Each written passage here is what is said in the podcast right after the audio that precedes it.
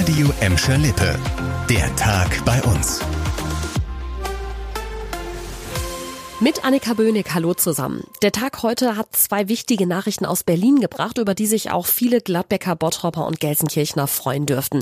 Einmal soll die Gaspreisbremse jetzt wohl auch rückwirkend für Januar und Februar gelten, wenn sie im März dann ganz offiziell startet. Das hat heute die Bundesregierung angekündigt.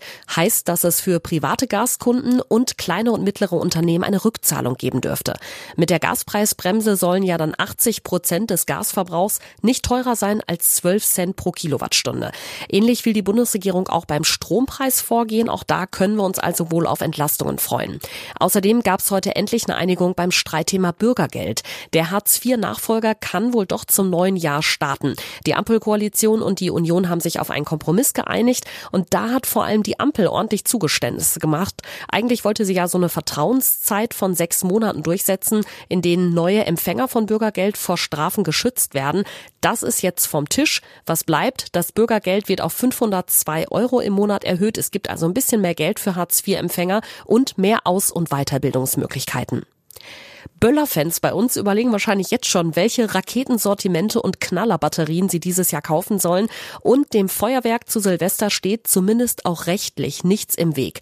Während einige Städte in NRW in der Silvesternacht Böllerverbote verhängen wollen, ist das bei uns in Gladbeck, Bottrop und Gelsenkirchen kein Thema. Das haben wir heute auf Nachfrage aus den Rathäusern erfahren. Allerdings setzen die Städte so ein bisschen auf Rücksichtnahme. Gladbeck zum Beispiel bittet darum, in der Nähe von Krankenhäusern oder Altenheimen möglichst nicht zu knallen. In Gelsenkirchen könnte das Silvesterfeuerwerk im Dezember auch nochmal Thema im Rat werden. Da gab es ja in den vergangenen Jahren jeweils Appelle an die Gelsenkirchener, freiwillig auf Böller und Raketen zu verzichten.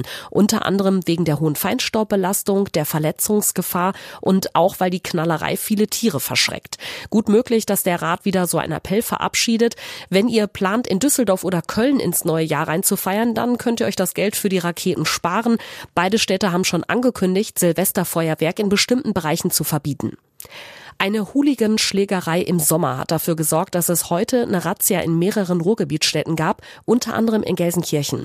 Beim Fußballspiel zwischen Wattenscheid 09 und Preußen Münster im Juli hatten sich gewaltbereite Fans zur Massenkloppe getroffen. Die Polizei hat danach intensiv in der Szene ermittelt und ist auf mehrere Verdächtige gestoßen. Heute wurden dann auf richterlichen Beschluss insgesamt sechs Wohnungen von mutmaßlichen Hooligans durchsucht, darunter eine in Gelsenkirchen. Bei der Razzia haben Polizisten viele unterschiedliche Waffen, verbotene Gegenstände und Betäubungsmittel sichergestellt. Mit diesen Beweisen wird jetzt weiter ermittelt. Die Polizei will auch weiter konsequent gegen gewaltbereite Hooligans vorgehen, auch um Straftaten zu verhindern, so die Aussage. Das war der Tag bei uns im Radio und als Podcast. Aktuelle Nachrichten aus Gladbeck, Bottrop und Gelsenkirchen findet ihr jederzeit auf radio und in unserer App.